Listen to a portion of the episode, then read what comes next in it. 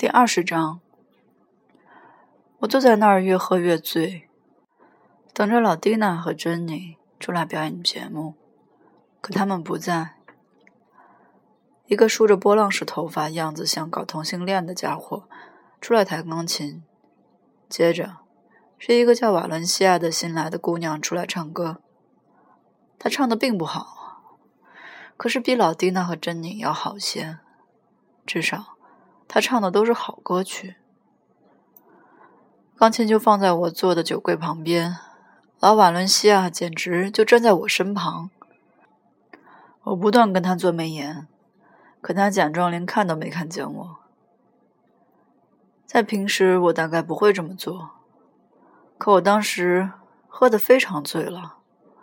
他唱完歌马上就走出房间，我甚至都来不及邀请他跟我一块儿喝一杯。所以我只好把侍者头叫来，我叫他回去问瓦伦西亚愿不愿意跟我来一块喝一杯。他答应了，可他大概连信都不会给他捎去。这些家伙是从来不给人捎口信的。嘿，我在那个混账酒吧间里一直坐到一点钟光景，醉得很厉害，我连前面是什么都看不清楚了。不过有件事我很注意，我小心的要命，一点没让自己发酒疯什么的。我不愿引起任何人的注意，让人问起我的年纪。可是，嘿，我连前面是什么都看不清楚了。我只要真正喝醉了酒，就会重新幻想起自己心窝里中了颗子弹的傻事情来。酒吧间里就我一个人心窝中了颗子弹，我不住伸手到上装里面，捂着肚皮，不让血流得满地都是。我不愿意让人知道我已受了伤，我在努力掩饰，不让人知道我是个受了伤的婊子养的。最后，我忽然灵机一动，想打个电话给秦，看看他是不是回家了。因此，我付了账，走出酒吧间去打电话。我老是伸手到上装里面，不让血流出来。嘿，我真是醉了。可我一走进电话间，就没有心情打电话给秦。我实在醉得太厉害了，我揣摩。因此，我只是给老萨利海斯打了个电话。我得拨那么二十次才拨对号码。嘿，我的眼睛真是瞎了。Hello，有人来接混账电话的时候，我就这样说，几乎是在大声吆喝。我醉得多厉害啊！谁呀？一位太太非常冷淡的声音说：“是我，霍尔顿·卡尔菲的。”请叫萨莉来接电话，老年家。萨莉睡了，我是萨莉的奶奶。你干嘛这么晚打电话来，霍尔顿？你知道现在是几点钟了？知道。我有话跟萨莉说，十分要紧的事，请他来接一下电话。萨莉睡了，小伙子。明天再打来电话吧，再见。叫醒他，叫醒他，嘿，劳驾。接着是另一个声音说话：“霍尔顿，是我，正是老萨利。怎么回事？萨利，是你吗？是的，别吆喝。你喝醉了吗？”是的，听着，听着，嘿，我在圣诞节前夕上你家来，成吗？帮你修剪混账的圣诞树，成吗？成吗？嗨，萨里，成。你喝醉了，快去睡吧。你在哪儿？有谁跟你在一起？萨里，我上你家来帮你修剪圣诞树，成吗？成吗？嗨。成，快去睡吧。你在哪儿？有谁跟你在一起？没有人，我跟我自己。嘿，我真是醉了。我依旧用一只手捂着我的心窝。他们拿枪打了我，洛基的那帮人拿枪打了我，你知道吗，萨利？你知不知道？我听不清你的话，快去睡吧，我得走了。明天再给我来电话吧。嗨，萨利，你要我来帮你修剪圣诞树吗？你要我来吗？嘿，好的，再见吧，快回家睡觉去。他把电话挂了。再见，再见，萨利，好孩子，萨利，心肝宝贝。我说，你能想象我醉的有多厉害吗？跟着，我也把电话挂了。我揣摩他大概跟人约会，刚回了家。我想象他跟伦托夫妇一块出去了，还有那个安多佛的傻瓜蛋。他们全在一壶混账的茶里游泳，彼此说着一些装腔作势的话，做出一副假模假式的可爱样子。我真希望刚才没打电话给他。我只要一喝醉酒，简直是个疯子。我在那个混账电话间里待了好一会儿，我使劲攥住电话机，不让自己醉倒在地。说实话，我当时并不怎么好过。可是最后，我终于像个白痴似的跌跌撞撞的走了出来，进了男厕所，在一个盥洗盆里放满了凉水，随后。我把头浸在水里，一直浸到耳朵旁边。听凭这个婊子养的去直淌水。随后我走到窗边散热器旁，一屁股坐在上面。这地方真是又暖又舒服。我坐着特别觉得舒服，因为我这时已经冷得缩缩乱抖。说来好笑，我只要一喝醉酒，就会冷得缩缩乱抖。我没事可做，就老在散热器上坐着，数地板上那些白色的小方块。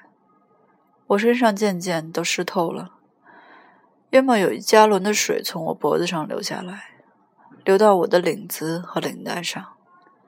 可我毫不在乎，我醉得太厉害了，对什么都毫不在乎。接着，过不一会儿，那个给老瓦伦西亚弹钢琴的。就是那个梳着波浪式头发、样子非常像搞同性恋的家伙，进来梳他的金头发了。他梳头的时候，我们两个就闲聊起来。只是他这个家伙，并不他妈的太友好。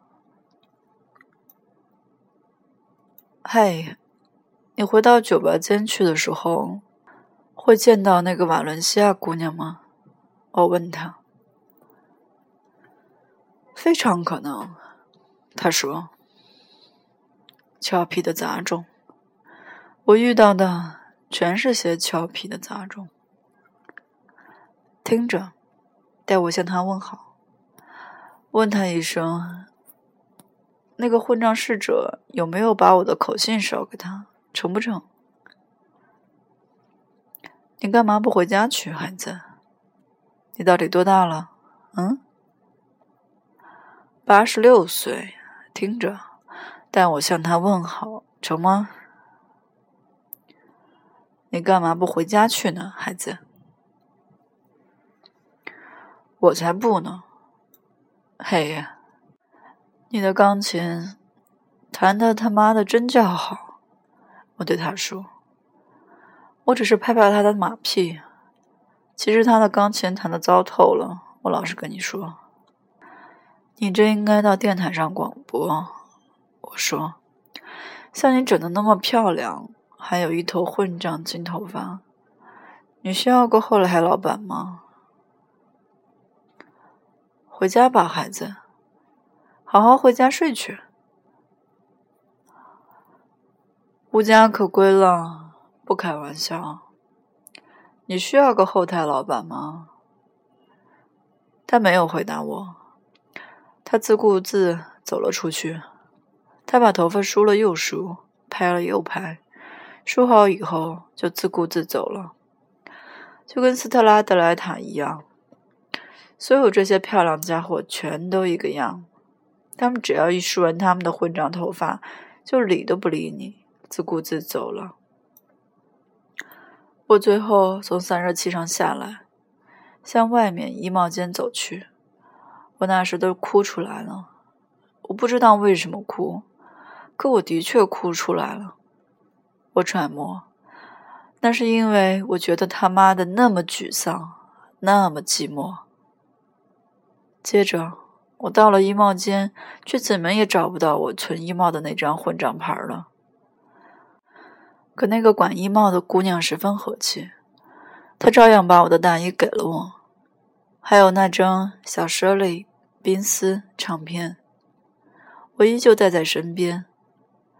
我见他那么和气，就给了他一块钱，可他不肯收。他口口声声叫我回家睡觉去。我想等他工作完毕后约他出去玩，可他不答应。他说他的年纪大的都可以做我的妈妈了。我把混账的白斑头发给他看，对他说。我已经四十二岁了，我只是逗他玩儿，自然了。他倒是挺和气。我把那顶混账的红色猎人帽拿出来给他看，他见了很喜欢。他还叫我出去之前把帽子戴上，因为我的头发还湿得厉害。他这人真是不错。我出去到了外面，酒就醒了好些。可是外面的天气冷得厉害，我的牙齿开始上下打起颤来，怎么也止不住。我一直走到麦迪逊路，在那儿等公共汽车，因为我剩下的钱已经不多，我得开始节约，少乘出租汽车什么的。可我实在不想乘混账公共汽车，再说，我也不知道住哪儿去好，所以我信步往中央公园那儿走去。我揣摩，我也许可以到那个小湖边去看看那些鸭子到底在干什么，看看它们到底还在不在湖里。我依旧拿不准它们在不在湖里。公园相距不远，我也没什么别的地方可去。我甚至都不知道去哪儿睡觉嘞。我一点也不觉得困或者累，我只觉得懊丧的要命。接着，在我进公园的时候，发生了一桩可怕的事。我把老菲比的唱片掉在了地下，碎成了约莫五十片。那唱片包在一个大封套里，可照样跌得粉碎。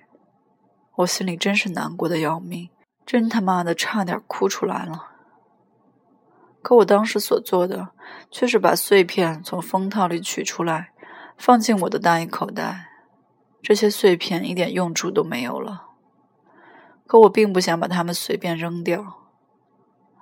接着我进了公园，嘿，公园里可真黑。我在纽约住了整整一辈子，小时候一直在中央公园溜冰、骑自行车，所以我对中央公园熟悉的就像自己手背一样。可那天晚上，我费了非常非常大的劲。才把那潜水壶找到。我知道它在什么地方，就在中央公园南头，可我怎么也找不到。我当时醉的一定要比自己想象的厉害得多。我越往前走，四周围也越黑暗，越阴森可怕。我在公园的整个时间一直没见一个人影，这倒让我很高兴。要是我遇到了什么人，总会吓得我跳到一英里以外。可是最后，我终于找到了那潜水湖。那湖有一部分动了，一部分没动。不过我哪儿也看不见一只鸭子。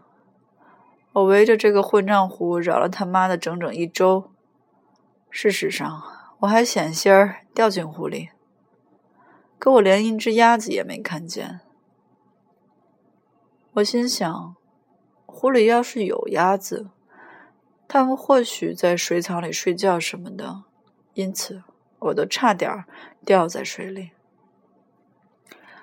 可我一只鸭子也找不着，找不着。最后，我在一把长椅上坐下，那儿倒他妈的不太暗。嘿，我依旧冷得浑身发抖。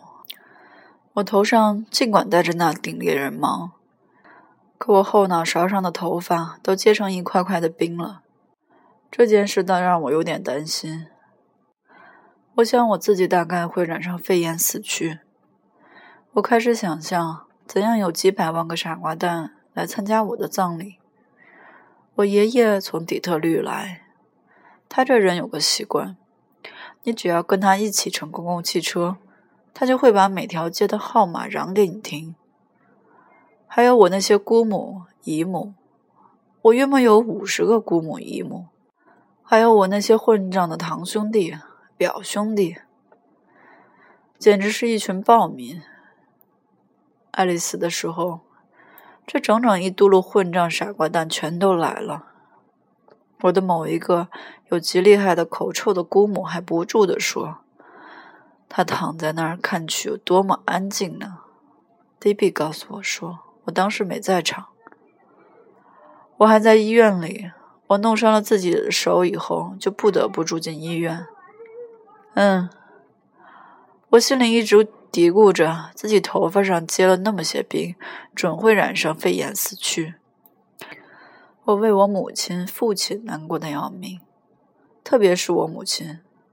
她对我弟弟艾里的哀伤都还没过去呢。我想象着她怎样看着我所有那些衣服和体育用品，不知怎么办好。